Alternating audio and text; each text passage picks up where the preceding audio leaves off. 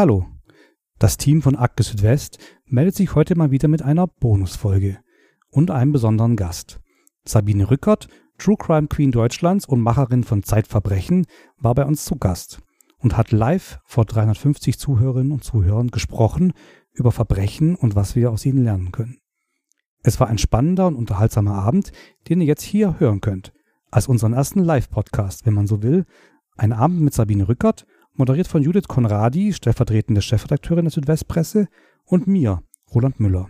Und jetzt geht's los. Viel Spaß damit.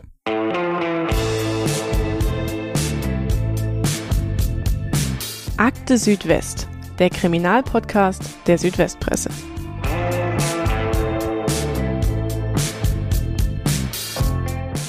Ja, guten Abend. Schön, dass Sie alle da sind. Wir veranstalten diese Foren hier ja öfters und ich glaube, die Quote an jungen Menschen ist heute sehr außergewöhnlich groß. Ähm, mein Name ist Judith Konradi. Ich bin stellvertretende Chefredakteurin der Südwestpresse. Ich begrüße Sie zu unserem Forum gemeinsam mit meinem Kollegen Roland Müller, Nachrichtenchef bei der SWP und einer der Moderatoren unseres True Crime Podcasts Akte Südwest. Und diese Veranstaltung war so schnell ausverkauft, wie das eigentlich selten passiert. Und das liegt leider, glaube ich, nicht an uns beiden, sondern an unserem Gast, den ich eigentlich gar nicht mehr vorstellen brauche. Sie ist eine der erfolgreichsten Podcasterinnen Deutschlands. Sie hat vor fünf Jahren mit Zeitverbrechen einen True Crime Hype ausgelöst in Deutschland, kann man, glaube ich, sagen. 1,5 äh, Millionen Menschen pro Folge hören zu, wenn sie gemeinsam mit ihrem Kollegen Andreas Sendker über Verbrechen spricht. Wir sind sehr froh, dass Sie da sind. Herzlich willkommen, Sabine Rückert. Dankeschön.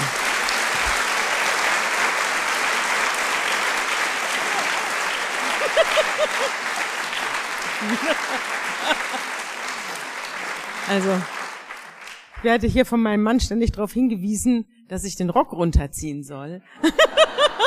der sitzt hier in der ersten Reihe ja, und ist ja der Benimm-Onkel. Also, wenn Sie ein Stück äh, dickes Bein sehen, dann machen Sie sich nichts draus. Und Deshalb sitzen die Angehörigen immer in der ersten Reihe für solche Sachen. Ja, herzlich willkommen auch von meiner Seite. Bitte nicht wundern, wenn noch Leute, äh, während es schon läuft, dazustoßen. Es gibt wohl einen größeren Stau auf irgendeinem Zubringer. Es gibt da schon einen Podcast mit Ihnen, der heißt Alles gesagt, der auch bei Zeit Online, der dauert ungefähr siebeneinhalb Stunden, wenn ich es richtig ja. weiß. Das ist natürlich auch Ansporn und äh, Verpflichtung für uns. Oh. Ähm, ich hoffe, Sie haben alle ein bisschen Zeit mitgebracht. Es wird dann gegen 5 Uhr morgens, morgen früh draußen ein Frühstücksbuffet aufgebaut.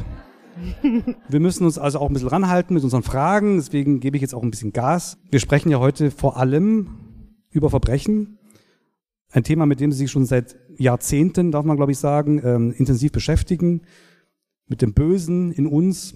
Können Sie eigentlich Ihren Mitmenschen noch trauen oder ich schenke gleich ein, ähm, vermuten Sie in jedem Glas Wasser irgendwie Gift und würden mir hm. nicht mehr den Rücken zudrehen, wenn wir nachher. Keineswegs. Also ich vertraue den Mitmenschen durchaus. Also das äh, es, Menschen sind natürlich zu vielem fähig, aber wenn die Umstände in Ordnung sind, sind auch die Leute in Ordnung.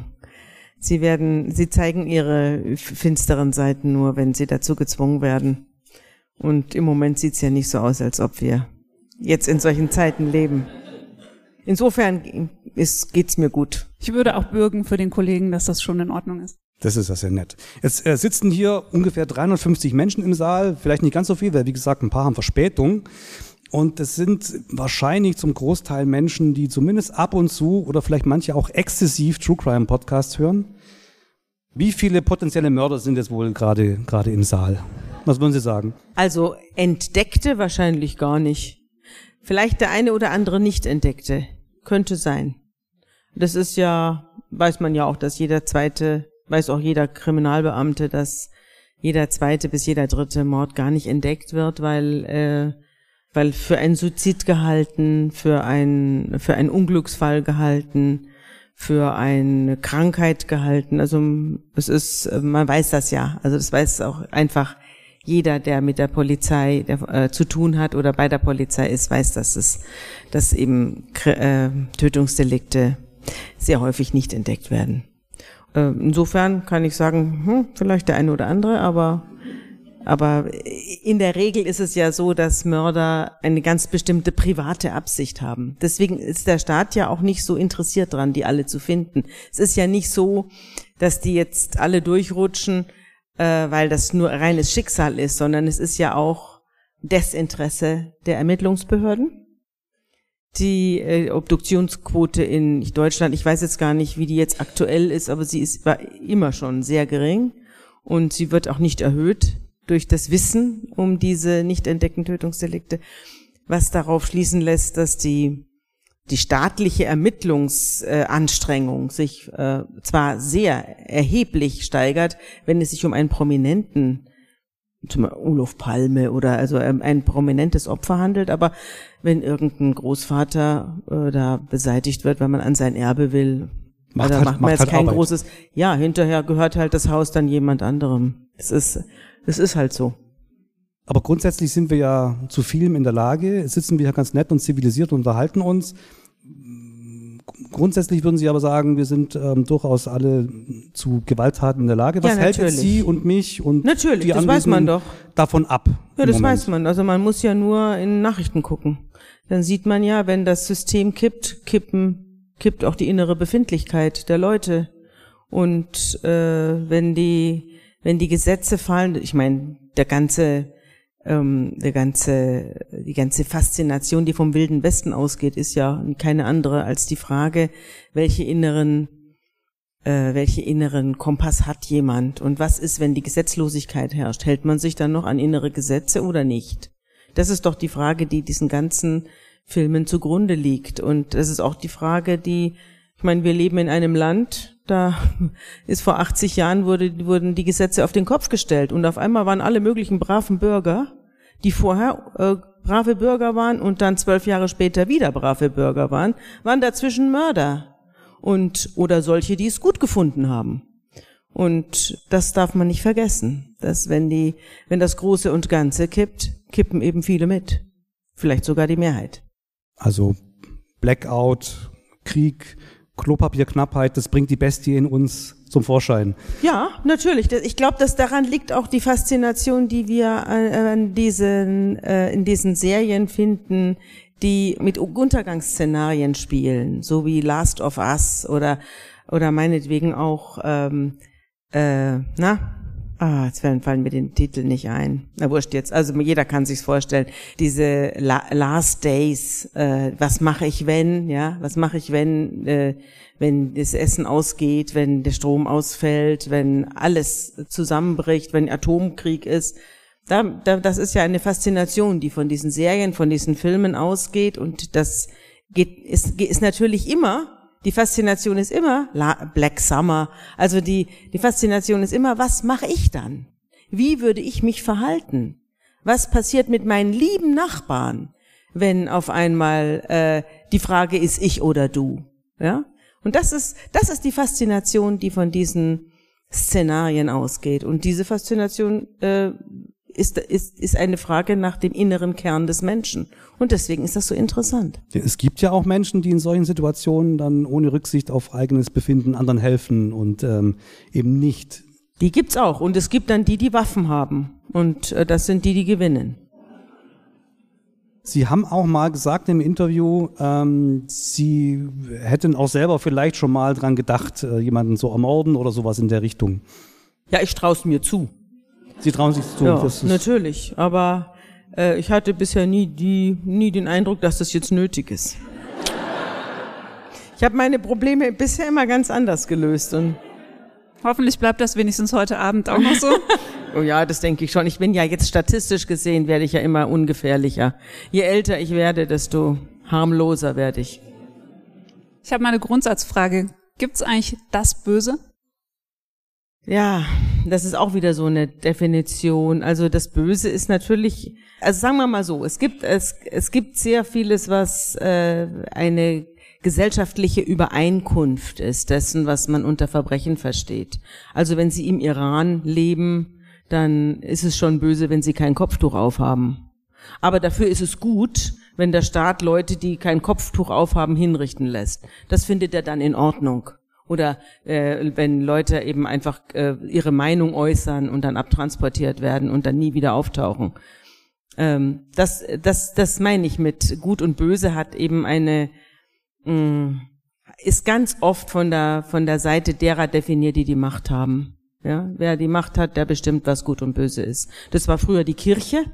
Da wurden dann eben die Hexen, gingen da in Flammen auf, weil sie, weil sie sich nicht an die Regeln gehalten haben oder ob, oder weil man es ihnen einfach nur unterstellt hat, dass sie sich nicht an die Regeln halten. Und jetzt ist es eben Xi Jinping oder Putin oder sonst wer, der das Böse definiert. Ich glaube aber trotzdem, dass es jenseits von allen, ähm, von allen staatlichen Machtverhältnissen trotzdem einen inneren Kompass gibt, den jeder hat. Und ich glaube, das kann man auch ganz einfach äh, erkennen. Böse ist einfach alles, was lebensfeindlich ist und was anderen schadet. Und gut ist das Gegenteil. Das ist einfach ganz einfach. Das kann jedes Kindergartenkind begreift das. Und dann kommen eben die ganzen Überhöhungen darüber und die Versuche, gut in böse umzudeuten und umgekehrt. Denen muss man halt widerstehen. Sie haben ja viele Mörder, Mörderinnen, vielleicht auch mehr Mörder wahrscheinlich kennengelernt. Ja, ein paar, also jetzt all nicht allzu viele. Also ich war jetzt nicht, ich habe die natürlich in Gerichtszählen gesehen und mit einigen habe ich auch gesprochen und habe lange Interviews mit denen gemacht, ja. Sind das, muss man sich das so vorstellen wie im Schweigen der Lämmer oder sind das auch manchmal ganz sympathische Leute eigentlich? Ja, das ist ja im Schweigen der Lämmer auch das Interessante, dass es ein sympathischer Mann ist. Der ist natürlich verrückt und auf eine äh, geniale Weise bösartig aber letztlich hat er ja auch einen Verbirgt guten Kern. Er kommt ja am so, Schluss weg, äh, gut weg und, äh, und, und, und hilft ihr auch noch. Also es ist, es ist ja eine ambivalente Figur. Das ist ja das Schöne am Schweigen der Lämmer. Deswegen ist das ja auch so ein interessanter Film. Aber, äh, aber sonst sind es Leute, ja, also ich würde, ähm, ich würde sagen, es ist ein Unterschied. Also es ist ein Unterschied, ob jemand auch im Umgang, auch im Gespräch, ob jemand zum Beispiel ein Serientäter ist und Serienmörder ist, dann merkt man schon, dass mit dem was nicht stimmt. Also dass der, ähm, dass da was Krankes drin ist in dieser Person, wenn wenn wenn wenn du mit ihm sprichst. Es ist, es wird auch klar, warum, dass es Kranke ausgelöst wird oder sich oder entstanden ist. Aber es gibt auch Mörder, die haben einen Grund gehabt zu morden, haben sie es halt gemacht weil sich die Gelegenheit ge äh, äh, geboten hat und hinterher haben sie gehofft, dass man sie nicht erwischt. Und die Hoffnung hat sie halt getrogen. Und dann mussten sie halt brummen. Und dann habe ich sie besuchen können. Sonst hätte ich sie nicht besucht. Jetzt wird uns ja im Fernsehen, in Filmen gerne mal das kriminelle Genie präsentiert. Also Leute, die einen total ausgefeilten Plan haben und sehr schlau sind. Inwieweit entspricht das denn der Realität? Sind viele Verbrecher? Die meisten sind dumm. Also die meisten. Deswegen erwischt man sie ja auch. Die, äh, die Tollen und die Genialen, die erwischen man nicht. Die erwischt man nicht und deswegen ähm, bleiben sie eben unerkannt. Ich glaube, dass sehr viele Straftaten unerkannt bleiben. Es weiß auch jeder. Also wir haben ja eine Strafjustiz, die das weiß, dass die allermeisten Straftaten nicht erkannt werden. Und dass man die paar, die man erwischt, an denen wird dann ein, ein Exempel statuiert, damit auch alles, deswegen auch öffentliche Hauptverhandlungen, damit man sieht, so geht's nicht. Und die allermeisten erwischt, erwischt man nicht, das weiß man, aber sonst wäre das ganze Justizsystem völlig überlastet und völlig gar nicht in der Lage, das alles abzuurteilen. Aber es gibt natürlich, und ich würde auch mal sagen, die Schlausten erwischt man eben nicht. Und sehr, sehr viele sind dabei, die sind richtig, also richtig einfältig. Und deswegen äh, ist es auch kein großes Problem, sie dann ihre habhaft zu werden. Also das erhöht schon die Wahrscheinlichkeit, straffällig zu werden. Ja, äh, ich habe ja vorhin gesagt, ich habe niemanden umgebracht, weil ich immer andere Wege gefunden habe. Das ist auch eine Sache der Bildung und äh, der der äh, der Persönlichkeit. Also ich bin ich bin eine, ein ein Mensch, der immer unterstützt worden ist, sein Leben lang und der immer gebildet worden ist und der in die Schule geschickt worden ist und der gepempert worden ist und deswegen habe ich auf diese Weise Wege gefunden, um mich aus irgendwelchen ähm, Konflikten und aus Bedrängnis zu befreien, ohne handgreiflich zu werden. Andere haben diese Wege nicht und haben sie auch nicht beigebracht bekommen. Zum Beispiel, wenn man aus einer äh, gewalttätigen äh, Familie kommt, in der Gewalt die Lösung ist, dann nimmt man natürlich diese Lösung mit und trägt sie in die Welt. Und irgendwann sitzt man dann eben im Knast, weil man keine anderen Wege aufgezeigt bekommen hat. Und dann muss, man's in, dann muss man ins Anti-Gewalt-Training gehen. Und da kriegt man es dann gesagt wie man sich zu verhalten hat, damit man eben niemandem die Birne einschlägt. Aber es ist eben eine Frage auch der Erziehung und der Möglichkeiten, die einem gezeigt und mit auf den Weg gegeben werden. Wie wählen Sie eigentlich aus, welche Fälle für den Podcast spannend sind? Tja, ich, ich schaue halt, dass die Mischung stimmt. Also das suche alles ich aus und ich weiß ja, was in der Zeit so an Fällen veröffentlicht worden ist. Die meisten sind ja über meinen Tisch gegangen. Viele habe ich auch selber angeregt oder selbst geschrieben. Und dann denke ich mir, naja, also es muss halt immer, immer politisch, dann wieder privat, dann äh, ein verschiedene äh, Straftaten. Ich, wir machen jetzt nicht ein Sammelsurium an Morden oder so. Und es soll auch eine Dimension haben, die über den einzelnen Fall hinausgeht. Also das ist überhaupt das einzige Interessante an diesen Fällen. Deswegen interessieren mich auch äh, manche Straftaten überhaupt nicht, weil ich finde, die haben stehen für sich und sind absurd. Aber was so what, ja? Aber es gibt eben Straftaten, die stehen für viel mehr. Wir haben zum Beispiel jetzt gerade ein Trio über, also eine Dreier-Sendung rausgebracht über politische Straftaten. Die Ermordung von Yitzhak Rabin, dann die, die Figur des, äh, des, ähm, des Ehepaars, die beiden Figuren der Philippin, die philippinischen äh, Diktatoren Marcos und der dritte war Muhammad, äh, na, Gaddafi. Genau, das war unser dritter. Das waren, und dann da an, an solchen Leuten, die also aus dem Nichts kommen und dann Mörder von Staatswegen werden, das ist, das finde ich interessant. Und warum, wie kommt sowas? Und welches Ende nehmen die? Gerade Gaddafi ist ja, äh, dessen schreckliches Ende hat ja Putin stark ver, ver, ver erschüttert. Und äh, na, zu Recht. Hm, wir werden ja sehen, wie er endet. Aber habe ich richtig verstanden, Ihr Kollege Andreas Sendker hat da kein Mitspracherecht bei der Auswahl der Fälle? Nein. Er ist, er ist, es interessiert ihn auch nicht. Er ist der Moderator. Ich habe ihn ja damals gebeten, den Moderator zu machen. Er hat ja auch ein völlig anderes äh, Gebiet. Er macht ja keine Kriminalsachen, er macht ja Wissenschaft. Und manchmal gibt es Überschneidungen. Also manchmal äh, ist, bin ich sehr froh, dass er da ist. Nicht nur, weil er ein hervorragender Moderator ist, sondern weil er auch sich mit Wissenschaft auskennt. Aber die Stücke aussuchen und so, das mache alles ich. Oft ist es ja, glaube ich, inzwischen so, dass sich Menschen bei der Zeit melden, weil sie möchten, dass über ihren Fall berichtet wird. Manchmal ist es aber ja auch vielleicht gar nicht so einfach, an Leute ranzukommen, die erstmal nicht über das sprechen möchten, mhm. was passiert ist. Mhm. Wie gelingt Ihnen oder Ihren Kolleginnen und Kollegen das? Ja, mir gelingt es inzwischen nicht mehr. Ich mache das ja schon länger nicht mehr. Aber es gelingt eben auch sehr, sehr oft nicht. Also ich habe natürlich nur über die Fälle berichtet, in denen es mir gelungen ist. In den ganzen anderen Fällen, in denen ich äh, in irgendwelchen Türen geklingelt habe oder Leuten aufgelauert habe oder was äh, vergeblich, die sind natürlich nie in die Zeitung gekommen. Und einer der schmerzlichsten Fälle ist äh, der Fall der, des jungen Mannes in Emden. Das war vielleicht 2012, glaube ich, äh, der in Emden äh, ver verdächtigt worden ist, eine Elfjährige in einem Parkhaus ermordet zu haben. Und äh, das, da hat die Kamera aufgezeichnet, wie da jemand aus der aus diesem Parkhaus rauf, rausläuft, die Videoüberwachung. Die Videoüberwachung. Und dann hat ein Emdener Bürger, ein Besorgter, hat dann gesagt, oh, den kenne ich doch, der hat zwar eine Kapuze auf und äh, ist ganz schwarz angezogen, aber das muss da sowieso sein, den erkenne ich am Gang. Und daraufhin wurde dieser 17-Jährige dann in, bei einer Nacht- und Nebelaktion von der Polizei unter Beteiligung der Fernsehsender und, und die Nachbarn haben es auch gleich gestreamt, ähm, festgenommen und in die Wache verbracht, in die Emdener Polizeiwache. Und vor der Wache hat sich dann alsbald ein Mob angesammelt, der dann äh, versucht hat, diesen jungen Mann irgendwie um die Ecke zu bringen als angeblichen Mörder. Hinterher hat sich dann rausgestellt, der war es gar nicht. Sie haben den Falschen festgenommen und um ein Haar wäre der Falsche umgebracht worden von, von, von besorgten Bürgern. Das ist natürlich, das sind so Fälle. Da hinter diesem Jungen war ich her und wollte gerne mit ihm sprechen.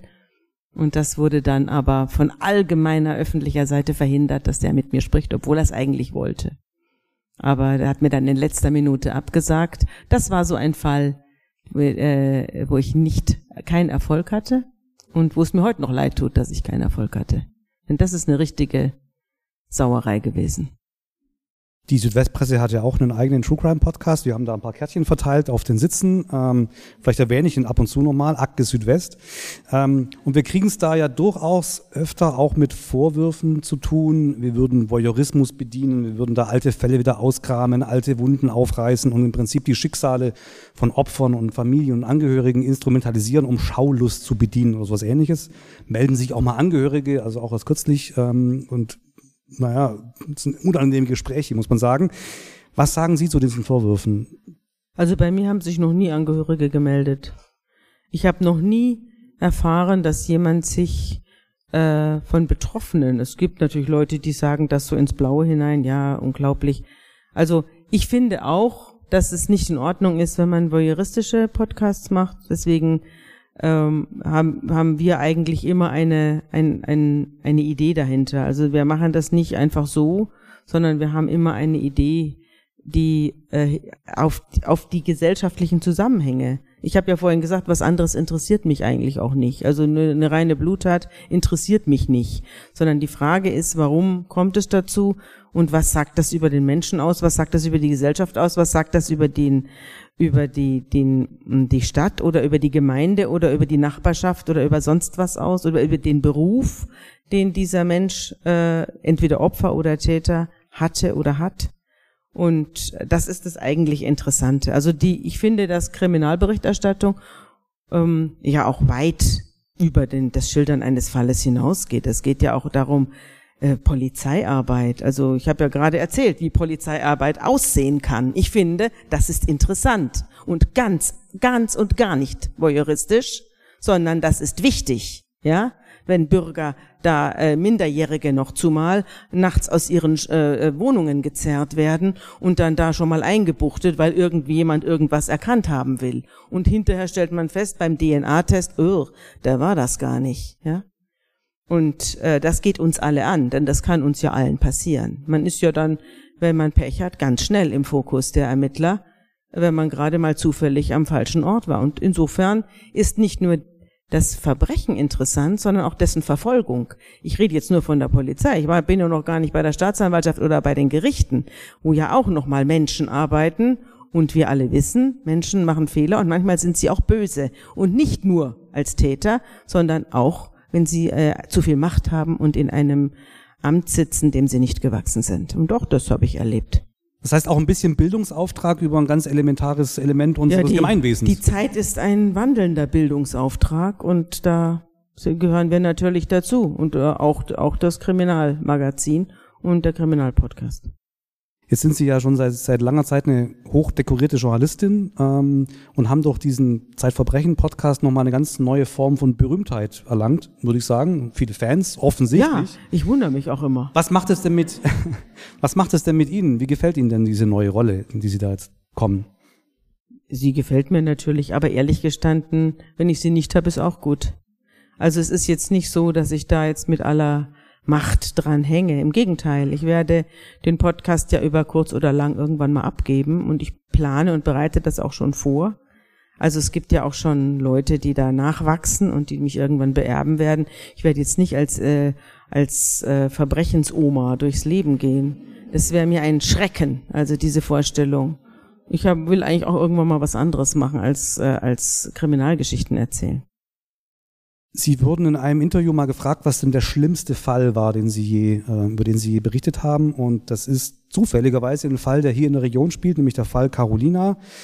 Ähm, ein Mädchen aus, aus Weißenhorn, das auch im Weißenhorner Krankenhaus dann tot aufgefunden wurde. Eine Zweijährige, die 2004 von ihrem Mutter und ihrem Lebensgefährten, man kann sagen, zu Tode misshandelt wurde. Können Sie vielleicht noch mal kurz ein bisschen schildern, den Fall und warum er sie so stark äh, berührt hat. Ja, es ist natürlich ein Fall, der alle äh, damals erschüttert hat. Ich habe das nur mitbekommen, also ähm, ich habe das mitbekommen, weil das mh, hm, ins, ins erträgliche retuschierte Bild dieses Kindes im, in den Zeitungen war und auch im Fernsehen, weil man ein ein, ein Turnbeutel oder so eine Art äh, Turntasche aufgefunden hat im Krankenhaus von Weißenhorn. Und dann hat man die aufgemacht in der Damentoilette, aufgemacht, da lag da ein sterbendes Kind drin. Es war noch nicht tot, es lebte noch. Und es sah so schrecklich aus, dass die Krankenschwestern, die das Kind gefunden haben, hinterher psychologisch betreut werden müssen, mussten. Und das waren Krankenschwestern, es waren jetzt also Leute, die sowieso schon mit schwerkranken, angeschwollenen und, äh, und in irgendwie durch Krankheit verunstalteten Menschen zu tun haben. Diese Frauen waren hinterher ein Fall für den Psychologen. So sah das Kind aus. Und ähm, dann wurden eben die wurden eben die Täter gesucht und äh, nach einer Weile hat man sie dann gefunden. Es war ein, ein, ja, was soll ich sagen, Liebespaar. naja, was man halt da so drunter versteht. Also jedenfalls war es ein Horrorpaar, ähm, die damals dann in Brindisi aufgegriffen wurden. Die, er war Türke und sie war eine Polin und die hatten sich zusammengetan äh, und waren auf dem Weg in die Türkei, wohin er sich absetzen wollte mit ihr, weil sie natürlich einen Mord begangen hatten. Dem wollten sie sich entziehen. Und sie hat dann angerufen von Brindisi aus über der Polizei, ich glaube hier irgendwo in der Gegend. Und dann wurden sie abgeholt und eingesperrt. Und ich war dann in der Hauptverhandlung. Mir ist damals aufgefallen, dass dieses Paar, als sie festgenommen worden sind, extrem gut aussah. Das war eine groteske, ein grotesker Widerspruch zu dieser grauenhaften Tat. Mm, es waren zwei außerordentlich gut aussehende, auf, auf, auf eine verwegene Art gut aussehende Leute. Als, sie, als ich sie dann im, im Gerichtssaal wieder sah, da war er inzwischen, hatte sich verdoppelt. Also er war eine richtige, ein richtiger Brummer und hatte vielleicht 100 Kilo oder noch mehr, 120. Und sie war, sie sah noch so aus wie auf den Fotos damals. Und dann saßen die da und haben, jeder hat versucht, dem anderen möglichst die Schuld zu geben. Und das Schreckliche war, es war also der einz, die einzige Hauptverhandlung, wo ich mir vorher nicht klar war, ob ich da wirklich reingehen würde. Weil es so schrecklich war, was die mit diesem Kind angestellt haben. Es war so schrecklich, unvorstellbar. Und das reine Böse. Also, das war wirklich das reine Böse. Vor allem, weil es überhaupt, es gab überhaupt keinen Grund, es gab nur den reinen Sadismus. Und gegenüber einer Dreijährigen, also unvorstellbar war das. Und dann wurden dann natürlich äh, die Bilder gezeigt und das war, wurden die beiden vernommen und dann haben sie sich da, sie hat versucht, also sich als, als weiteres Opfer darzustellen. Sie war die tapfere kleine Frau, die eigentlich das alles gar nicht wollte, die eigentlich auch mit hier hineingezogen worden war und es stimmte aber alles nicht. Es stimmte nicht. Sie haben, sind dann, wie ich fand, unmöglich äh, äh, milde bestraft worden. Er hat, glaube ich, acht Jahre und sie vier gekriegt, also irgendwas lächerliches für einen Mord. Und dann hat, ist aber die Staatsanwaltschaft in Revision gegangen und dann wurden sie, haben sie beide lebenslänglich gekriegt in München und das war auch in Ordnung so. Das Publikum hat dann geklatscht in München, als sie verurteilt worden sind. Und das finde ich auch wieder scheiße. Also, es gibt keinen Grund zu klatschen, wenn jemand verurteilt wird äh, und da seine, seine inneren, äh, seine inneren Jubelrufe da. Das finde ich auch wieder degutant. Aber die, das, das Urteil war dann in Ordnung, fand ich.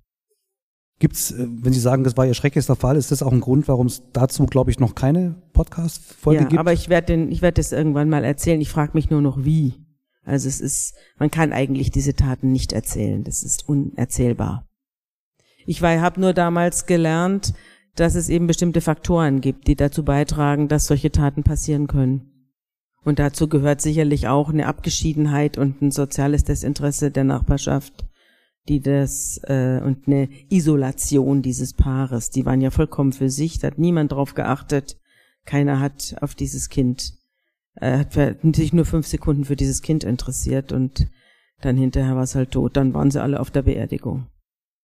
Jetzt haben viele Menschen ja gemeinhin eher Angst vor dem schwarzen Mann, der aus dem Gebüsch springt und so. Ähm, aber bei Lichte betrachtet ist ja eigentlich die eigene Familie der gefährlichste Ort statistisch gesehen. Statistisch gesehen, ja. Also wenn man klein ist, sind statistisch gesehen die gefährlichsten Menschen um einen herum die Eltern. Äh, und wenn man alt ist, dann ist es statistisch gesehen ähm, die Kinder. Und dazwischen ist es der Partner. Statistisch gesehen. Das ist schon ein bisschen Gerade wenn man eine Frau jetzt. ist, dann, äh, dann ist es statistisch gesehen. Aber den schwarzen Mann gibt's natürlich auch. Aber was muss in einer Familie oder in dem Fall in einer, sagen wir mal, Liebesbeziehung schiefgehen oder in, einen, in, in Menschen schiefgehen, dass sie sowas in der Lage sind? Wenn Sie sagen, da gibt es Faktoren? Ja, ehrlich gestanden, da muss gar nicht so viel schiefgehen. Also die, äh, es, es gibt äh, Leute, die äh, bringen ihre ihre Partner um aus sind machen sonst eigentlich nie was. Die machen vorher die allermeisten sind das. Die machen vorher nie was und machen nachher nie was aber sie kommen in eine ausweglose Situation oder glauben sich. Es gibt ja auch ausweglose Situationen, die sind objektiv gar nicht ausweglos, sondern die sind die sind subjektiv aus, ausweglos. Ich habe mal in einem in einer Hauptverhandlung gesessen, da hat ein Kirchenmusiker seine Frau äh, erstochen. War ein hochgebildeter Mann, ein Bach-Interpret in, in Nürnberg oder Erlangen war das irgendwo im Fränkischen. Und äh, der war auch ziemlich bekannt da, hatte einen großen Chor und so. Und äh, war seit 100 Jahren verheiratet und hat aber ein Doppelleben gehabt. Er hat erstens jede Menge Kinder mit anderen Frauen gehabt und äh, dann äh, war er auch noch pleite. Er hat auch noch das Geld verjuckst. Er hat irgendwelche Ruinen gekauft, von denen er, die er sich gar nicht angeguckt hat, sondern sie blind äh, Immobilien, so irgendwelche Schrottimmobilien gekauft, hat das Geld verjuckst. Und als das alles dann rauskam, hat er sie umgebracht, damit sie das nicht erfährt, sondern weiterhin ein, ein gutes Bild von ihm hat. Jedenfalls bis zur letzten Stunde. Und das sind natürlich, das sind natürlich ähm, Situationen, ausweglose Situationen. Und so hat er es geschildert im, im, in der Hauptverhandlung. Ausweglose Situationen, die sind außer für ihn, für niemanden mehr nachvollziehbar. Aber solche ausweglosen Situationen gibt's äh, relativ häufig. Also dass Leute sich in einer in einer in einer Lage wähnen, in der sie glauben, sie müssen jetzt zum Äußersten greifen, aber außer ihnen kann das keiner nachvollziehen. Das gibt's auch gar nicht so selten. Jetzt haben wir über schlimmste Kindesmisshandlungen äh, schon gesprochen. Ähm, in den Biografien, also nicht, nicht jedes Kind kommt dabei ja zu Tode, und in den Biografien von Tätern finden sich ja solche Geschichten von Misshandlungen in der Kindheit auch häufig wieder. Ja. Müsste denn der Staat, müssten die Behörden, die Jugendämter noch viel stärker eingreifen, hinschauen ja, in die Familien? Ist, ja, das ist. Man also, weiß, was es anrichtet eigentlich. Ja, es ist auch viel günstiger, ehrlich gestanden, ein Kind zu betreuen oder in eine Familie reinzugehen, als dann hinterher äh, 30 Jahre lang jemanden einzusperren und für dessen Verpflegung aufzukommen. Also es ist einfach auch von der Kosten-Nutzen-Rechnung her wäre es staatlich und ökonomisch schlauer. Man würde sich ähm, um die Anfänge, äh, äh, denen den Anfängen wehren, als sich dann hinterher jahrelang mit den Kriminalstatistiken rumzuschlagen und mit den Eingesperrten. Also das ist ja natürlich. Passiert nicht genug? Bitte? Passiert aber nicht genug. Es kommt darauf an, wo sie wohnen, aber es gibt äh, Gegenden, in denen sind die Jugendämter am Ende. Ja. Ob es hier in Ulm so ist. Ich bin heute durch Ulm gewandert und wurde hier von einer reizenden Dame namens Daniela Brandt herumgeführt. Und ich muss sagen, in Ulm sah es mir jetzt nicht so aus, als ob das hier so eine gefahrengeneigte Gegend äh, wäre. Aber es gibt äh, Gegenden, die habe ich ja auch selber dann besucht und äh, äh, gerade wenn es um Kindesmisshandlungen geht, da denkt man sich, wie soll hier ein gesunder Mensch heranwachsen, ja, in diesem Chaos? Wie soll das gehen? Wir gehen von diesem sehr deprimierenden Thema vielleicht mal ein bisschen weg. Sie haben ja nicht nur einen erfolgreichen Podcast, sondern auch noch einen zweiten mit Ihrer Schwester unter Pfarrerstöchtern. Und auch der lebt ja davon, dass man Ihnen beiden einfach sehr gerne zuhört, würde ich sagen. Können Pfarrerstöchter eigentlich besonders gut reden? Das weiß ich nicht. Ich kenne nicht so viele Pfarrerstöchter. Also, es gibt auch ein paar Pfarrerstöchter, die kenne ich, denen höre ich jetzt nicht so gern zu. Aber ich glaube, dass das schon, also dass, ich glaube, dass dieser, diese Pfarrerstöchter leben davon, dass meine Schwester und ich einfach uns äh, sehr gern haben und sehr lange kennen und über solche mh, Themen auch privat Gespräche führen.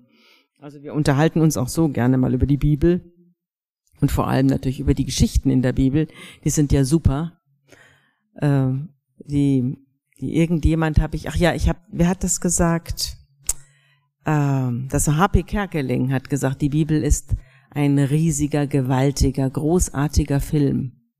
Aber man kann ihn, man kriegt ihn nie richtig mit, äh, weil er so vermittelt wird in den Kirchen, dass, ähm, dass man den Eindruck hat, man ist in einem Kino, wo ständig der Ton ausfällt oder oder die, der Film durchbrennt oder das Licht geht an oder Leute stehen auf und gehen raus und rein. Man wird ständig gestört und sieht den, und sieht das große Ganze gar nicht. Und das stimmt.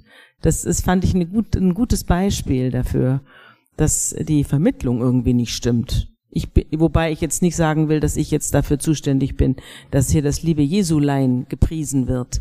Das bin ich nicht. Also ich, wir machen ja keinen Kirchenfunk. Im Gegenteil.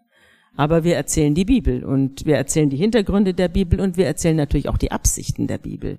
Dies, die Bibel ist ja ein Buch voller Absichten. Und äh, ja, und, und ob da Gott wirklich drin steht, da habe ich meine Zweifel. Aber auf jeden Fall steht sehr viel Mensch drin und sehr viel spannende Geschichten. Bei dem, was man so liest über Gott in der Bibel, kommt er ja jetzt nicht immer so wahnsinnig sympathisch rüber kann man glaube ich sagen. Ja, wenn Gott äh, Leute, die gegen die äh, die das die Stimme gegen ihn erheben, äh, in einem Spalt verschwinden lässt, der sich in der Erde auftut, was ist daran sympathisch? Oder ja, würde ich auch sagen. Wenn er auf, äh, auf sein erstmal die Menschen macht und dann findet er, die sind alle scheiße und dann lässt er den große Regen kommen und äh, sie ersaufen alle. Das kann man sich alles wunderbar auf grauenhaften Bildern ansehen, wo sich dann noch so arme Kerle an irgendwelche Felsen klammern. Es wurde ja groß von großen Künstlern immer wieder gern gemalt. Was ist daran sympathisch? Ich wollte Sie vor diesem Hintergrund fragen, was ist denn Ihr persönliches Verhältnis zu Gott? Oh, das ist ja jetzt eine Frage, die kommt aus dem Off. Tja, das ist natürlich eine schwierige Frage. Ich bin natürlich mit Gott aufgewachsen. Ja. Ich bin ja aus einer Pfarrersfamilie und ich habe jede Menge Theologen in der Familie. Ähm, also äh, also wenn es ihn gibt, glaube ich nicht, dass er in der Bibel steht. Hoffe ich für uns alle, dass er nicht in der Bibel steht. Aber das ist, ich will es jetzt nicht ausschließen, dass es eine große Intelligenz gibt, äh, die, die sich in der, in der, in der, in der, in der gesamten Welt, in, wobei ich jetzt alles Mögliche einschließe, äh, manifestiert. Denn ich kann es mir einfach nicht vorstellen, dass solche unglaublichen Wunder einfach nur aus dem Martin Suter hat mal gesagt, ein Schneemann baut sich nicht von selbst. Äh, wenn er in den Garten rausguckt und er sieht den, er sieht seinen zugeschneiten Garten, denkt er sich, äh, ja, für ihn ist es eigentlich die Tatsache, dass es ein, dass es einen Schneemann gibt, der in seinem Garten steht, ist ein Zeichen, dass hier eine Kraft, eine intelligente Kraft am Werk ist und auch wenn es nur seine Kinder sind. Und so ähnlich sieht er auch in die Welt. Er schaut sich die Welt an und denkt sich, na, ein Schneemann baut sich nicht von selbst. Irgendwoher muss es kommen. Und so denke ich manchmal auch, ja. Aber äh, dass jetzt jemand mir sagt, und in der Bibel steht ja sogar, wie man auf die Toilette gehen soll, in, im Alten Testament gibt's ja jede Menge Vorschriften, unter anderem diese. Habe ich, da denke ich mir, also ich kann mir nicht vorstellen, dass Gott sich wirklich diese Mühe macht und mir das alles jetzt hier beibiegen will und auch mit wem ich ins Bett gehen darf und mit wem nicht. Also so ein Gott will ich eigentlich auch nicht haben. Haben Sie ein Lieblingsverbrechen in der Bibel? Oh, es gibt wunderbare Verbrechen in der Bibel. Wir werden demnächst zu, äh, zum Buch Daniel kommen, wo der Prophet Daniel als Ermittler tätig wird. Es wird in einer der nächsten Folgen sein. Wir haben es schon aufgenommen.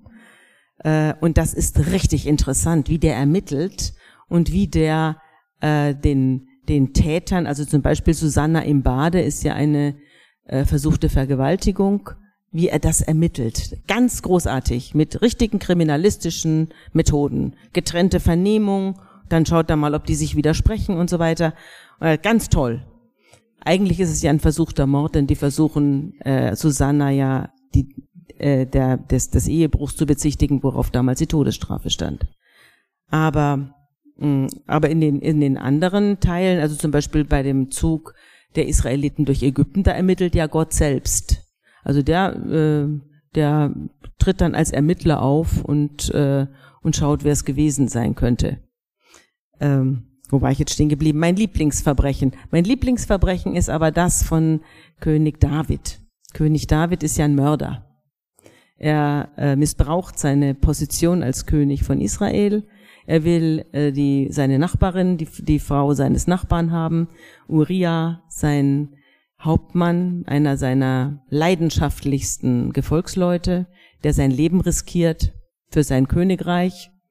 Und er, David, steht auf dem Dach, schaut runter, sieht die Frau dieses Uriah äh, baden und will sie haben. Und die Bathseba. Und dann überlegt er sich, dann holt er sie rüber, während er, ihr Mann seinen Kopf riskiert an, gegen die Amalekiter oder gegen wen auch immer, ich habe es jetzt vergessen, und geht mit ihr ins Bett und dann wird sie schwanger und dann kommt David in eine blöde Situation. Er hat zwar schon 400 Frauen, aber jetzt hat er halt einige schwanger, die nicht ihm gehört und jetzt weiß er nicht, was er machen soll und dann gibt er dem Uriah einen Brief mit an seinen Vorgesetzten. Da steht drin, äh, lieber Vorgesetzter, schickt den Uriah in die allererste Reihe, der soll umkommen, er geht mir auf die Nerven. Und so ist es auch. So kommt Uriah um äh, äh, und, und der König David äh, nimmt seine Frau Bathseba in sein Harem auf. Also ein astreiner Mord, der dann auch allerdings geahndet wird von Gott. Hochaktuelles Thema Führungskräfte, die sich daneben benehmen. Oh ja, das ist, genau das ist es, genau das ist es. Sehr, sehr schön beobachtet. Kommen wir vielleicht später noch drauf. Ich würde gerne mit Ihnen nochmal sprechen über das Thema Sexualstrafrecht. Sie Ja, waren schon da fast, sind wir ja fast schon, ein bisschen da in der Nähe ja jetzt, genau. Ja. Passt ja eigentlich jetzt. Ähm, 2016 gab es ja diese Gesetzesänderung, Ja. die bekannt ist unter Nein heißt Nein. Also äh, es ist nicht mehr nötig, dass zum Beispiel Gewalt angewendet wird, sondern es Mhm. reicht eine klare Willensbekundung, dass man mit etwas nicht einverstanden war. Mhm. Und Sie haben vorab, ähm, bevor das in Kraft trat, kommentiert, dass äh, Sie das als unnötig und verhängnisvoll Mhm. bezeichnen, diese Gesetzesänderung. Sehen Sie das jetzt heute, einige Jahre später, immer noch so? Ich habe das damals so kommentiert, weil ich den Eindruck hatte, dass, das, dass dem Strafrecht immer mehr aufgelastet wird. Also das Strafrecht soll für alles und jedes aufkommen und, und die Situationen, die nun zu beurteilen sind, werden immer verschwommener. Also dass es, dass man vorher schon eine Nöt, es gab ja vorher schon die Nötigung, es gab die Vergewaltigung, also dass, dass wenn jemand, wenn jemand einen anderen bedrängt und äh, und ihn in, in irgendeiner Weise sexuell angreift, das war ja vorher auch schon strafbar. Jetzt ging es halt darum, hat er ja gesagt, hat er nein gesagt. Und dann habe ich mich gefragt, wie soll denn ein Richter das jemals entscheiden? Wir haben ja jetzt schon äh, Sexual ähm, äh, Hauptverhandlungen, äh, wo es um Sexualdelikte geht, wo am Schluss es ausgeht wie das Hornberger Schießen, weil es einfach nicht zu beweisen ist. Und wir jetzt außerdem, ich habe fast so ein bisschen den Eindruck, dass diese ganze Frage Nein heißt Nein bereits längst in der Vergangenheit liegt. Das ist sieben Jahre her, die Sache. Inzwischen sind wir ja, und jetzt sind wir wieder bei König David, inzwischen sind wir ja in einer Situation, wo die Frauen Ja sagen und trotzdem ist es Unrecht. Wir haben ja jetzt den Fall in, bei Springer gehabt. Ich habe jetzt gerade, bin ich ja hier im Urlaub und ich höre mit meinem Mann, wenn wir durch die Straßen fahren und über die Autobahn fahren, von Hamburg nach Ulm zum Beispiel, dann hören wir gerade äh, von Benjamin Stuckrad-Barre noch wach. Und da geht es ja darum. Also da, äh, da geht es, da, da ist eigentlich mit dem Strafrecht gar nichts mehr zu machen, denn niemand hat Nein gesagt. Und trotzdem ist es eine Täuschung, eine Täuschung der Frauen und ein Missbrauch der Macht, aber die gar nicht strafrechtlich geahndet wird, sondern über Compliance-Regeln äh, dann äh, äh, ja die Konsequenzen erfolgen. Das ist eigentlich die jetzige der, der jetzige Standpunkt, auf dem, mit dem wir uns alle auseinandersetzen müssen. Was ist denn mit solchen Situationen? Und die habe ich auch erlebt. Ich habe ja auch bei Springer gearbeitet und in, in alten Zeiten gab es da so manches, was da so über die Grenze ging, wo mir keiner gesagt hat, na ja, also man wird ja wohl noch, ja, man wird ja wohl noch, soll sich nicht so anstellen jetzt. Das habe ich auch selber erlebt, klar. Und wo keiner sich da irgendwie einen Gedanken dran verschwendet hat, ob das in Ordnung ist. Glauben Sie, dass sich sowas regeln lässt durch Compliance-Regelungen und so weiter? Oder ist es ein so diffiziler Bereich, dass man dem eigentlich Tja, nie gerecht ich frage wird? mich, wie man da strafrechtlich dagegen vorgehen will. Wie soll das gehen? Das sind ja erwachsene Frauen. Die sind ja nicht zehn oder 15, sondern 30. Und, äh, und haben sich halt verliebt, nicht? Oder haben geglaubt, sich verliebt zu haben. Und hinterher stellt sich raus, es war alles nur ein großes böses Spiel. Aber dass Menschen miteinander böse Spiele spielen und dabei äh, ihre Machtgefälle ausnützen, das ist, das ist so alt wie König David. Das weiß man. Und die, und die, ich, die einzige Möglichkeit, die ich sehe, ist eben über Compliance. Wenn du sowas machst, dann, dann musst du gehen. Oder auch über die Stärkung der Frauen mach lieber selber Karriere und sitz selber oben, dann musst du, dann musst du dich nicht mit dem Chefredakteur abgeben. Genau. Ich, ich war's nicht. genau, wenn jemand selber Chefredakteurin ist, dann muss er eben sich nicht mit dem Chefredakteur rumschlagen. Ist auch ganz schön. Sie haben damals äh, auch kommentiert, diese Gesetzesänderung mache das Schlafzimmer zu einem gefährlichen Ort und meinen damit mhm. ja wahrscheinlich so, es verändert auch das Miteinander. Also ja. Äh, genau haben Sie das. das, also haben Sie das Gefühl, das ist eingetreten? Sie können es wahrscheinlich nicht abschließend das beurteilen, was in nicht, anderen kann, ich, kann ich nicht beurteilen, aber ich habe eben auch erlebt, dass gelogen wird. Also ich war im Kachelmann-Prozess, ich habe erlebt, dass das auch, äh, dass das auch verwendet wird gegen Männer. Ja, und äh, dass, dass Leute fertig gemacht werden sollen mit aller. Wobei es beim Kachelmann-Prozess ja sogar angebliche Beweise gab. Die waren allerdings dann hergestellt von der Opferzeugin, selbst gebastelt.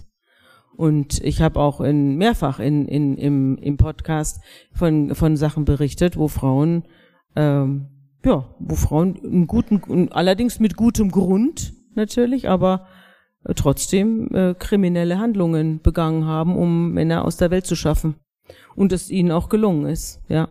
Und hinterher kam raus, es stimmte alles gar nicht. Auch diese Fälle gibt es.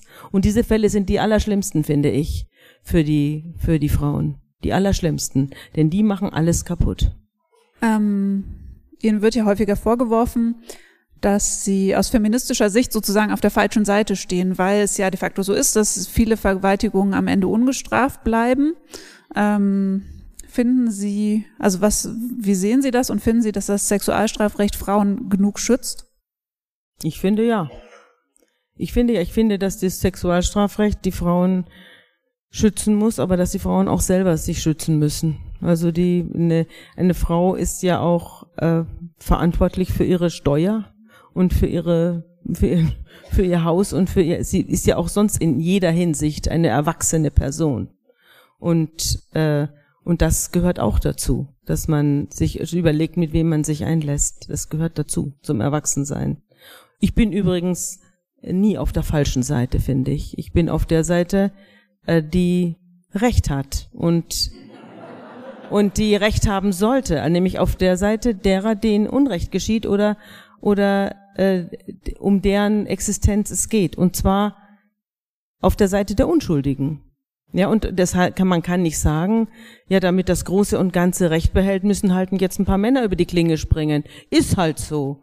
Das ist für mich keine Haltung. Und wenn das Feminismus ist, dann ohne mich. Man könnte ja auch sagen, Journalistinnen und Journalisten sollen auf gar keiner Seite sein. Das ist aber nicht ihre Betrachtungsweise, oder? Es ist, wenn man Kriminalberichterstattung macht, ist es schon richtig. Aber es gibt Situationen, in denen muss man auf einer Seite stehen. Man kann sich nicht immer als, es ist auch eine sehr bequeme Seite, wissen Sie? Der Journalist steht am Wege und wiegt das Haupt und sagt, ja, ja, bitter, bitter, hier ist wieder einer unschuldig verurteilt worden. Na, ich kann nichts machen, ich bin ja nur der Chronist, Gott sei Dank. Das ist für mich keine Haltung, sondern einfach Feigheit. Und feig, ja, gibt genug feige Journalisten. In vielen Damit habe ich jetzt nicht Sie gemeint. Aber ich habe das ganz oft erlebt. Also ich habe, das will ich jetzt vielleicht noch mal ein bisschen. Ich habe das ganz Gern. oft erlebt, dass man sich auf so eine gemütliche, ja, ich bin sitze hier auf dem Jägerstand und schaue so zu, was da so los ist auf der Wiese. Das ist ja sehr oft die Position von Journalisten und das ist ja auch richtig, dass Journalisten sich nicht rein einmischen sollen. Aber wenn äh, wenn man als Kriminalberichterstatter, Gerichtsberichterstatter in eine Situation gerät, in der man sich verhalten muss, weil man durch irgendeinen Hinweis, durch eine, durch einen, einen Whistleblower, es ist ja immer durch Whistleblower gekommen, dass ich an solche Fälle geraten bin, ähm, darauf hingewiesen wird, dass hier was richtig schief läuft, richtig schief dann muss er sich verhalten. Das geht nicht anders. Da kann er sich nicht an den Rand der, der, des, des, des Flusses stellen und sehen, wie die Leichen vorbeitreiben und sagen, gut, dass ich's nicht bin. Ja? Journalisten haben wirklich eine bequeme Situation oft, weil sie nicht die handelnden Personen sind, sondern die immerwährenden Beobachter, die von der Seitenlinie was wissen. Und das ist äh, eine sehr verführerische, aber manchmal eben auch feige Situation. Jetzt berichten Sie ja in Ihren Fällen häufig, und ich finde, manchmal sind es auch die gruseligsten, über Polizeifehler, da wurde mal jemand hilflos ausgesetzt auf der Landstraße, ist dann mhm. halb erfroren oder ganz erfroren. Ähm, Vertuschung, äh, Fehlurteile, Menschen, die, wie wir schon angesprochen haben, auch mal unschuldig in die Mühlen der Justiz geraten äh, und darin versinken, wenn es ein vernünftiges Sprachbild ist. Mhm. Ähm, das kann ja das Vertrauen in Justiz, also Ihren Podcast zu hören, kann das Vertrauen in Justiz mitunter ganz schön erschüttern. Wie ist es bei Ihnen? Haben Sie noch Vertrauen? Ja, ich glaube schon. Also ich bin jetzt mit der Justiz persönlich noch nicht so zusammengerumpelt. Aber ich würde jedem, der irgendwann mal Probleme mit der Justiz bekommt, raten, sich richtig gut zu überlegen, an wen er sich wendet. Also ich kenne ganz viele Fälle, in denen Menschen eben irgendwie den nächstbesten äh, Verteidiger anrufen oder oder einen Rechtsanwalt, mit dem sie mal früher studiert haben oder der mit ihnen in der Grundschule gewesen ist. Und dann kommen irgendwelche Leute und rühren in der Sache rum und hinterher, wenn alles im Eimer ist, dann äh, kriege ich einen Brief. Ja, da steht dann drin, uh, uh, uh, alles schief gegangen. Ja, was soll ich da machen?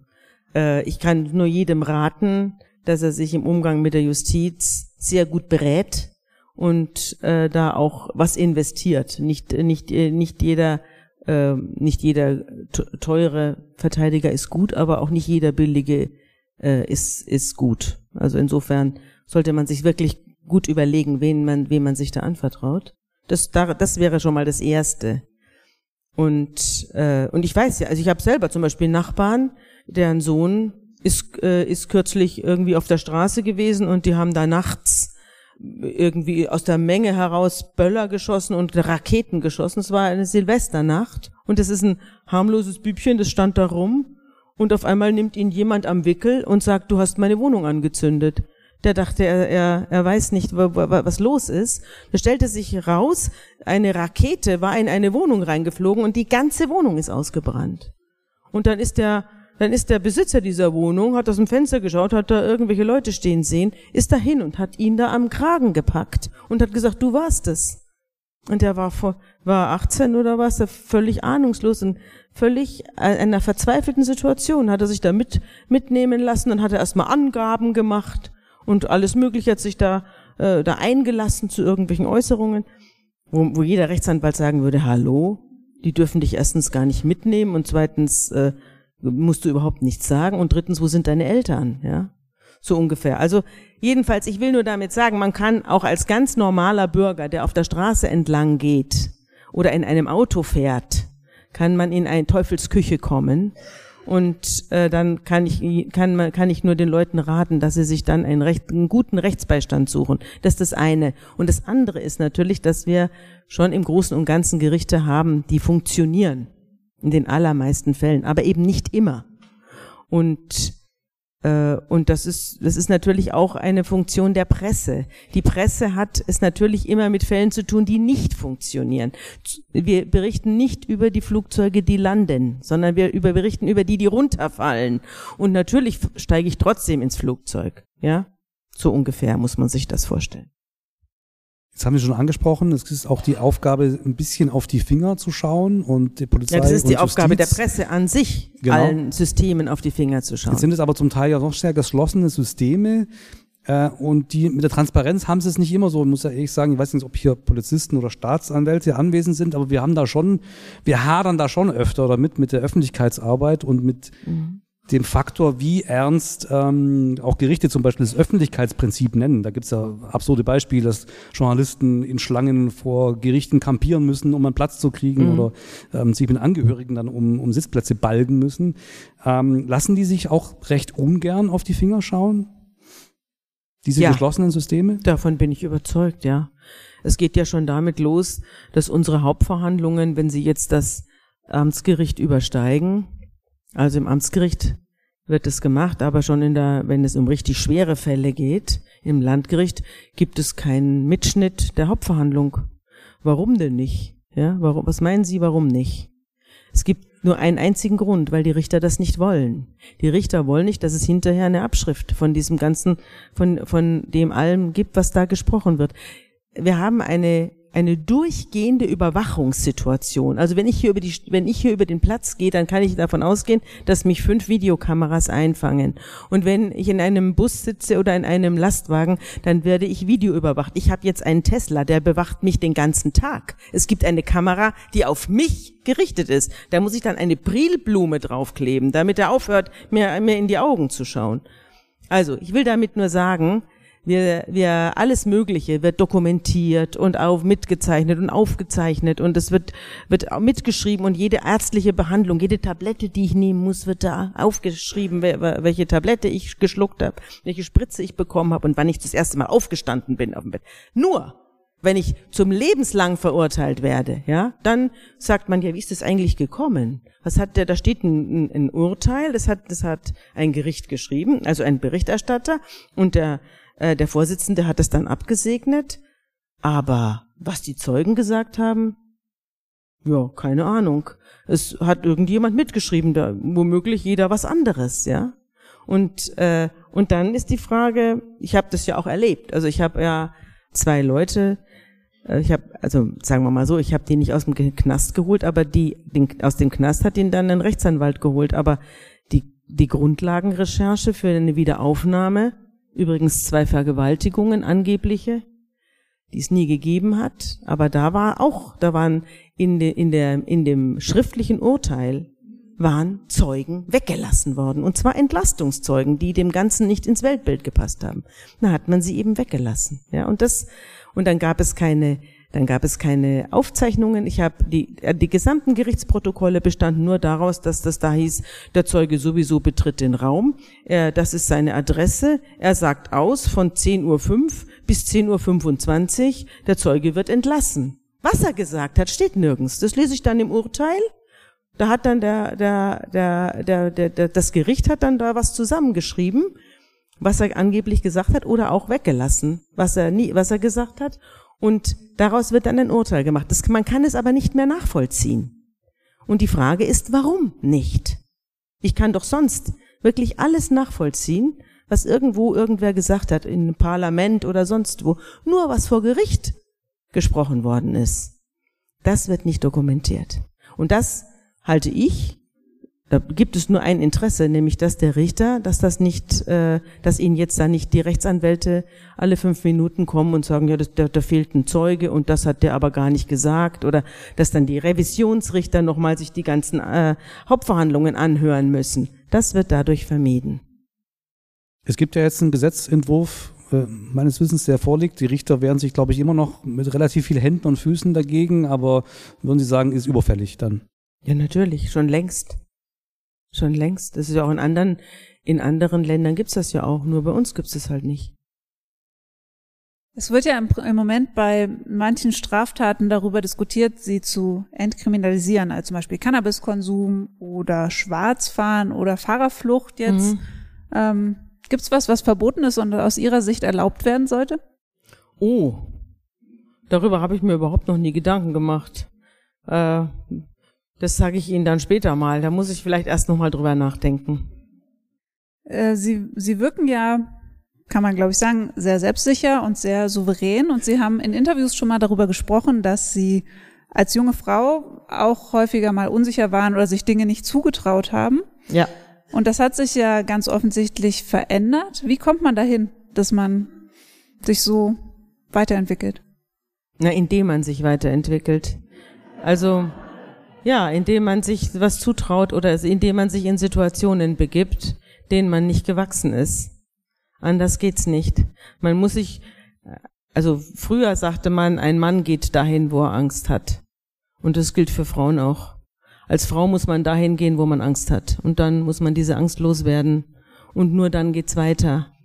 Also äh, der Janosch, der, der mit seiner Tigerente, äh, für den habe ich jetzt heute Morgen ein, ein Nachwort geschrieben. Die bringen beim Reklam Verlag ein Buch raus über Janosch, also so ein so ein kleines Janosch-Heft. Und da haben sie mich gefragt, ob ich ein Nachwort schreiben will. Daraufhin habe ich mir ein paar Interviews mit Janosch durchgelesen.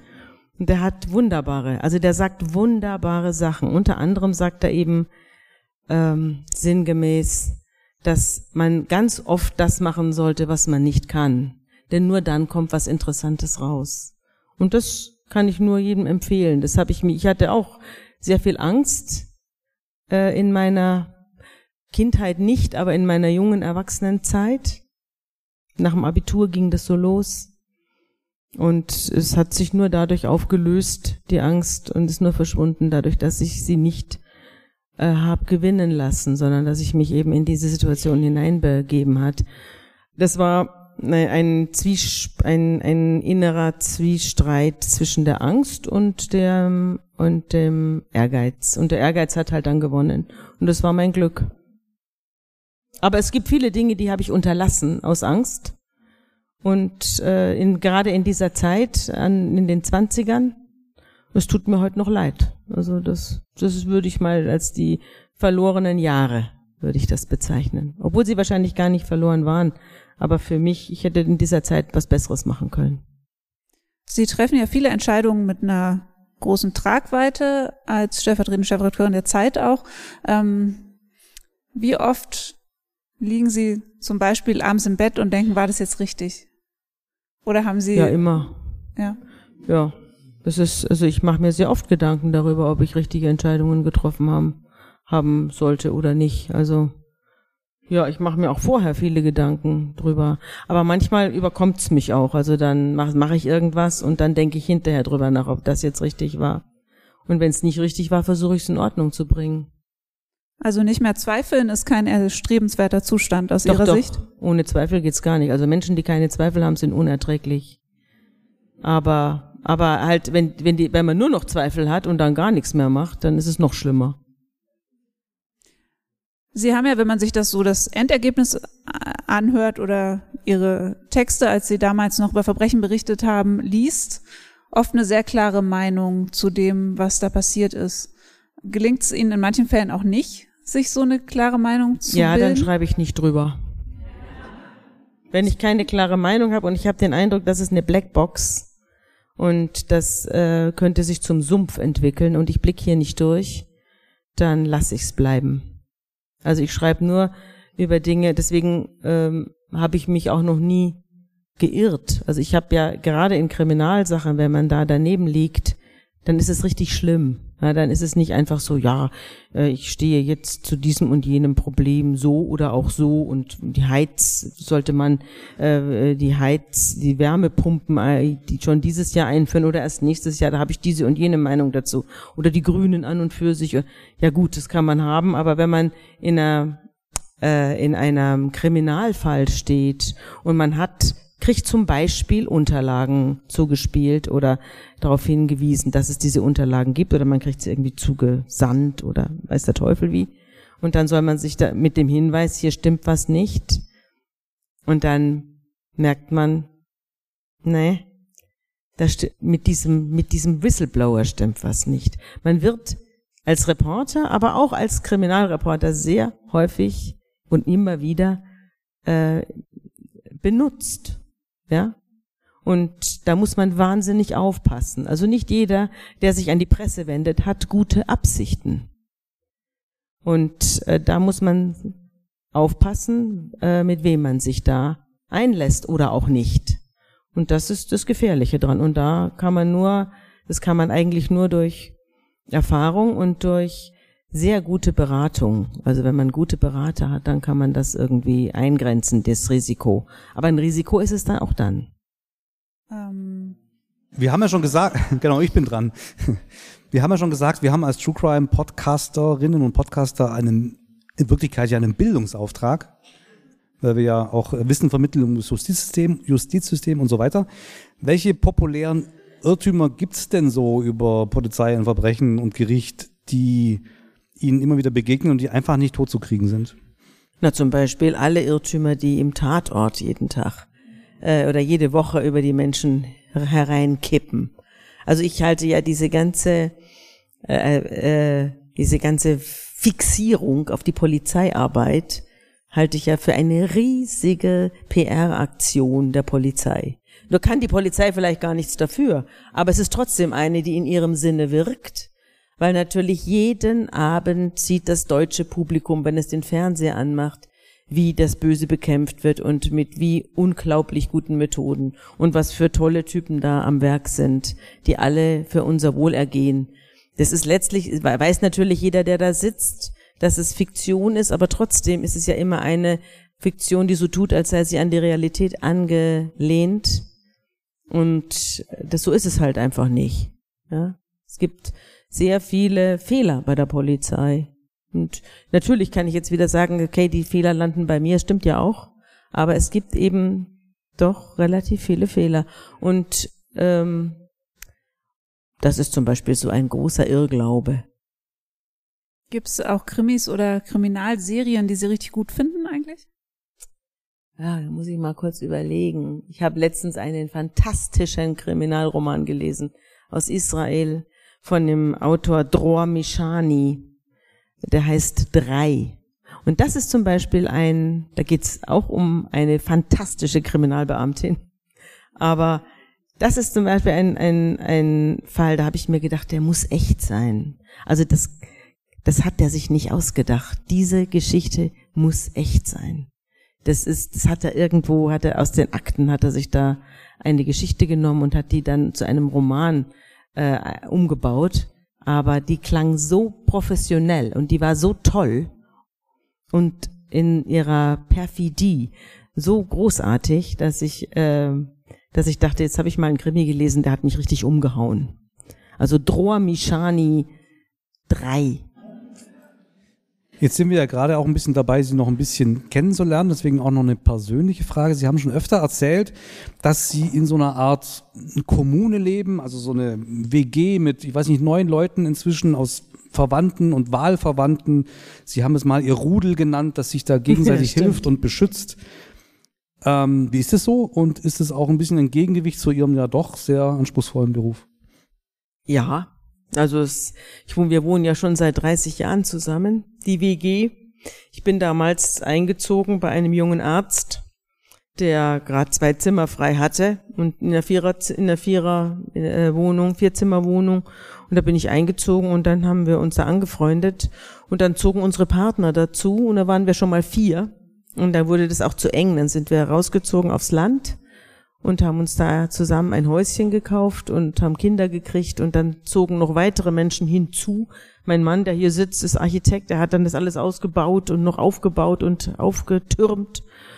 Und hier noch was und da noch was. Und so gruben wir uns dann in die Landschaft.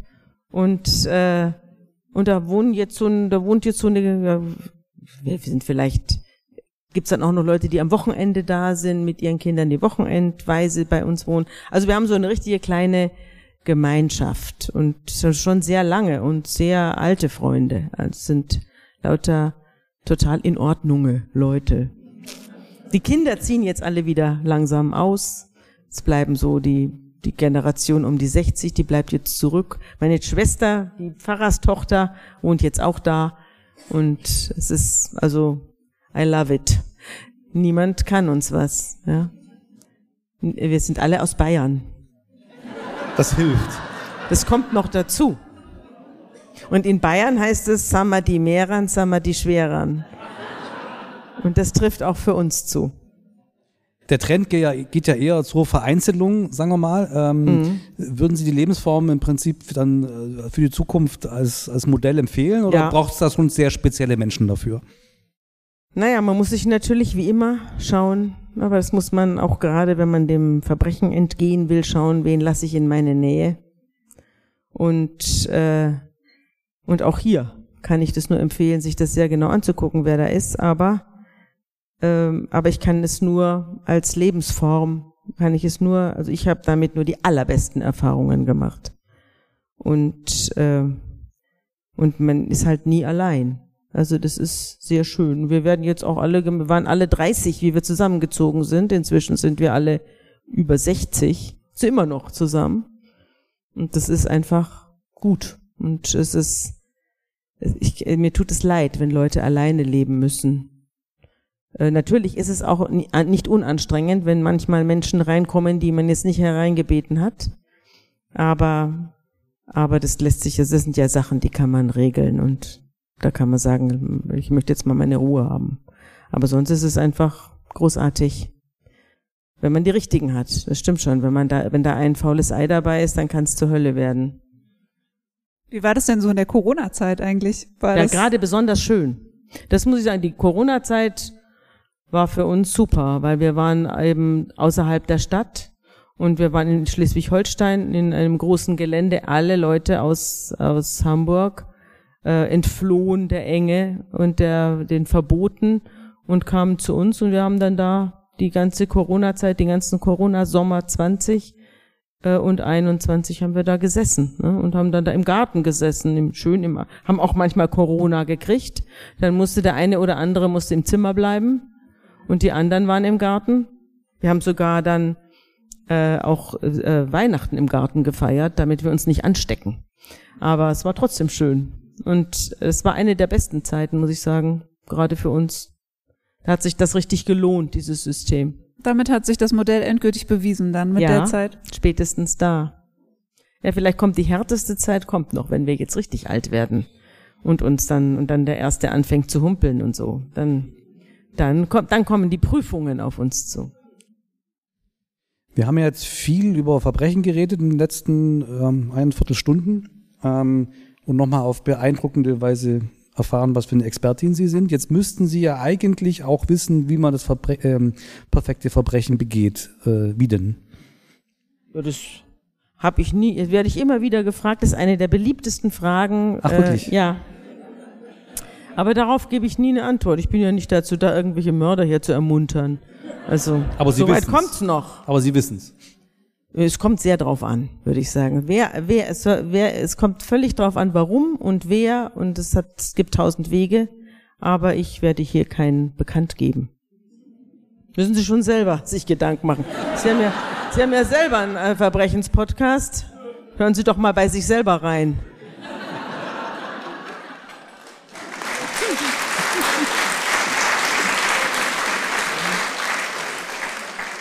Also Frau Rückert hatte uns beide vorhin schon so ein bisschen nervös gemacht, als sie gesagt hat, ja, es gibt so ein paar Fragen, die kommen immer wieder.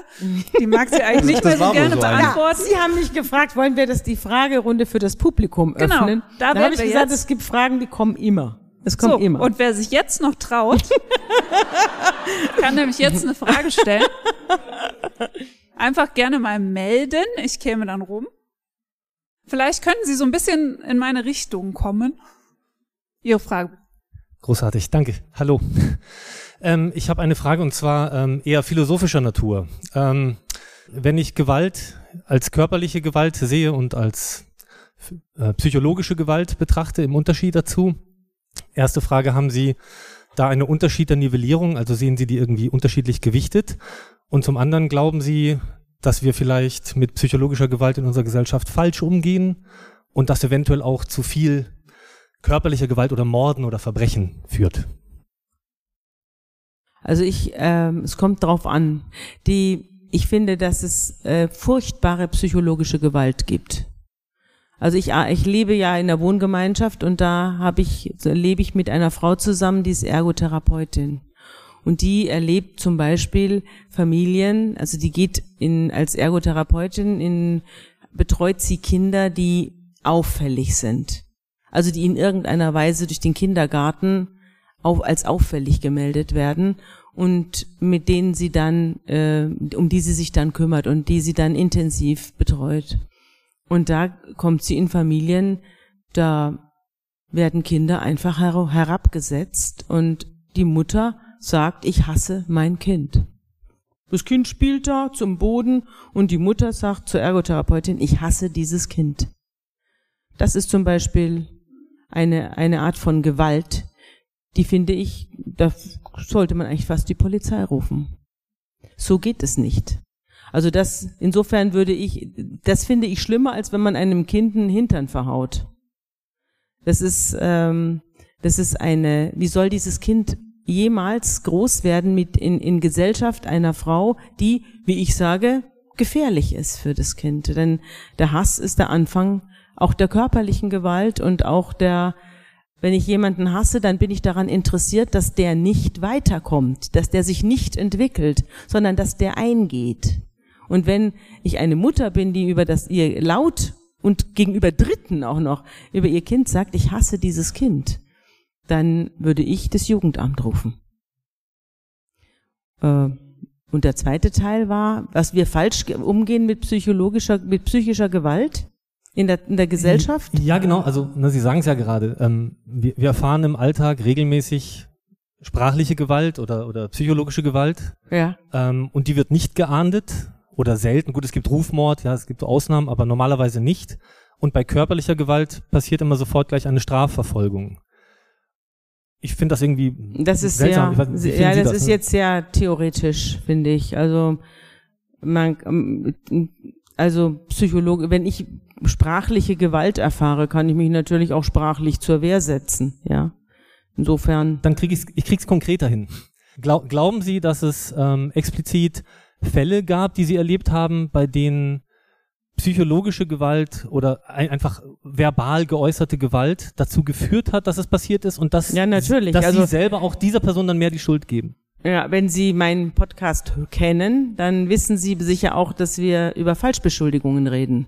Da begeht niemand körperliche Gewalt und trotzdem werden Menschen für ihr Leben geschädigt. Das ist Gewalt. Also eine Falschbeschuldigung gegenüber einem anderen Menschen ist Gewalt. Und zwar eine besonders bösartige. Da kann man nicht mal sagen, dass sie aus Hilflosigkeit oder aus Eifersucht oder aus sonst was, sondern eine geplante Straftat, Verbrechen. Wird auch so geahndet übrigens, wenn man draufkommt. Vielen Dank für die Frage. Gibt's noch weitere Fragen? Ah, da drüben. Ähm, Und zwar, ob Sie selber Angst haben, dass die Verbrecher ähm, Sie dann irgendwann mal kontaktieren oder ob Sie mit denen dann in Kontakt, Ob ich Kommen. Angst vor Verbrechern habe? ja, die Sie mal in Ihren Podcast ähm, sozusagen. Nö, Haben Sie nicht? nö. Ich habe überhaupt keine Angst vor Verbrechern. Und äh, weil die in meinem Podcast vorgekommen sind. Nein, es ist natürlich Rache, so. ja. Weil es ist natürlich so, dass ich die Verbrecher und auch oft die Opfer äh, nicht namentlich nenne. Also es gibt ja vom Bundesgerichtshof ist das so entschieden worden, ein sogenanntes Recht auf Vergessenwerden. Das heißt, und da sind wir auch vorhin bei der Frage, ja, warum äh, machen Sie einen Kriminalpodcast? Das gilt ja auch für Sie, also diese Vorwürfe. Es ist so, dass, äh, Krim, dass Verbrechensgeschichten sind Teil der Zeitgeschichte. Also Verbrechen, die begangen worden sind und die äh, die, sta die staatlichen Behörden beschäftigt haben, sind Teil der Zeitgeschichte. Das heißt, über die kann man berichten. Man darf nur nicht so darüber berichten, dass hinterher sich ein Flashmob vor irgendwelchen äh, Häusern aufstaut, sondern man muss äh, die Menschen, die darin vorkommen, schützen. Deswegen verändern wir die Namen und äh, irgendwelche Hinweise und lassen Hinweise weg, die auf einen bestimmten Menschen, ähm, die auf einen bestimmten Menschen schließen lassen, ziemlich genau auf einen Menschen schließen lassen. Also es geht nicht um den einzelnen Menschen, der jetzt nachdem er seine Strafe abgesessen hat, nochmal durch die Arena geschleppt werden soll. Das gibt's ja auch. Oh, jetzt kommt der und der raus. Nächste Woche ist es soweit. Und dann noch am besten das Foto von damals, von vor 20 Jahren. Und Achtung, wo zieht er jetzt hin, ja? Nachbarschaft, aufgepasst. Sowas, sowas, also das ist eine Schweinerei. Äh, aber, äh, aber über Verbrechen berichten sollte man und kann man und darf man auch. Man muss nur die Leute schützen, die daran beteiligt waren oder die davon betroffen waren. Und, und, und, so, und ich wüsste nicht, warum ein Verbrecher da, was da, äh, auf mich in irgendeiner Weise Zorn haben sollte. Also wenn er ein Verbrechen begangen hat, dann hat er halt dafür brummen müssen. Da kann ich doch nichts dafür. Gescheit rechnen. Das hätte das halt bleiben lassen sollen. Ich glaube, hier vorne war noch eine Frage, ja? Ähm, danke. Ähm, mich hat's überrascht, als Sie gesagt haben, äh, Sie fanden es nicht gut, dass das Publikum im Gerichtssaal geklatscht hat, nachdem die Eltern des misshandelten Kindes ähm, verurteilt worden waren. Und es hat mich überrascht, weil ich mir denke, wenn in jedem von uns das Potenzial zum Verbrecher schlummert, ist es nicht dann auch was Menschliches, dass wir uns darüber freuen, wenn im Gerichtssaal jemand gerecht verurteilt wird. Können Sie noch mal näher erläutern, warum Sie sich an diesem Klatschen, an dem Beifall im Gerichtssaal, woran Sie sich da gestört haben? Ja, ich finde, dass es, dass es kein Grund ist, sich zu freuen, wenn jemand lebenslang eingesperrt wird und so sehr er es auch verdient hat.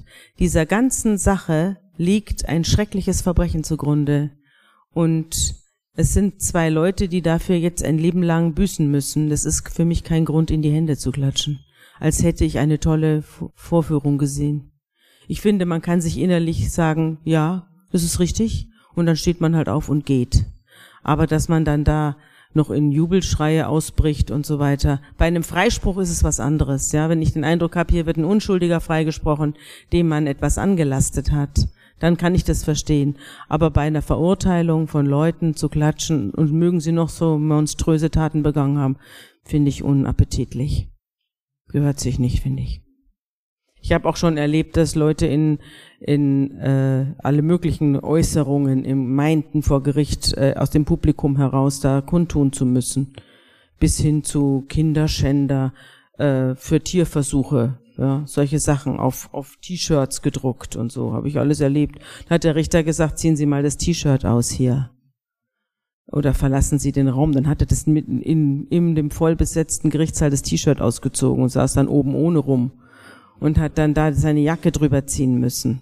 Also solche Sachen, so also völlig geschmacklos und daneben. Publikum ist Publikum und nicht dafür da, dass es sich freut, wenn jemand um sein Leben gebracht wird so sehr es auch verdient haben mag. Genau, und wir haben es doch innerhalb von 90 Minuten geschafft, durchs Programm zu kommen. Sechs Stunden kürzer als ähm, alles gesagt. So effizient sind die Schwaben. Ähm, wir sagen vielen Dank an Sabine Rückert für einen spannenden und erhellenden Abend. Äh, vielen Dank auch für Ihre und eure Aufmerksamkeit. Da wir, wie gesagt, auch ein bisschen schneller waren, ist es draußen kein Frühstück aufgebaut, dafür aber Getränke. Sie sind herzlich eingeladen, noch ein bisschen bei uns zu bleiben und das eine oder andere Getränk und einen schönen Abend mit uns zu erleben. Vielen Dank. Ich danke auch.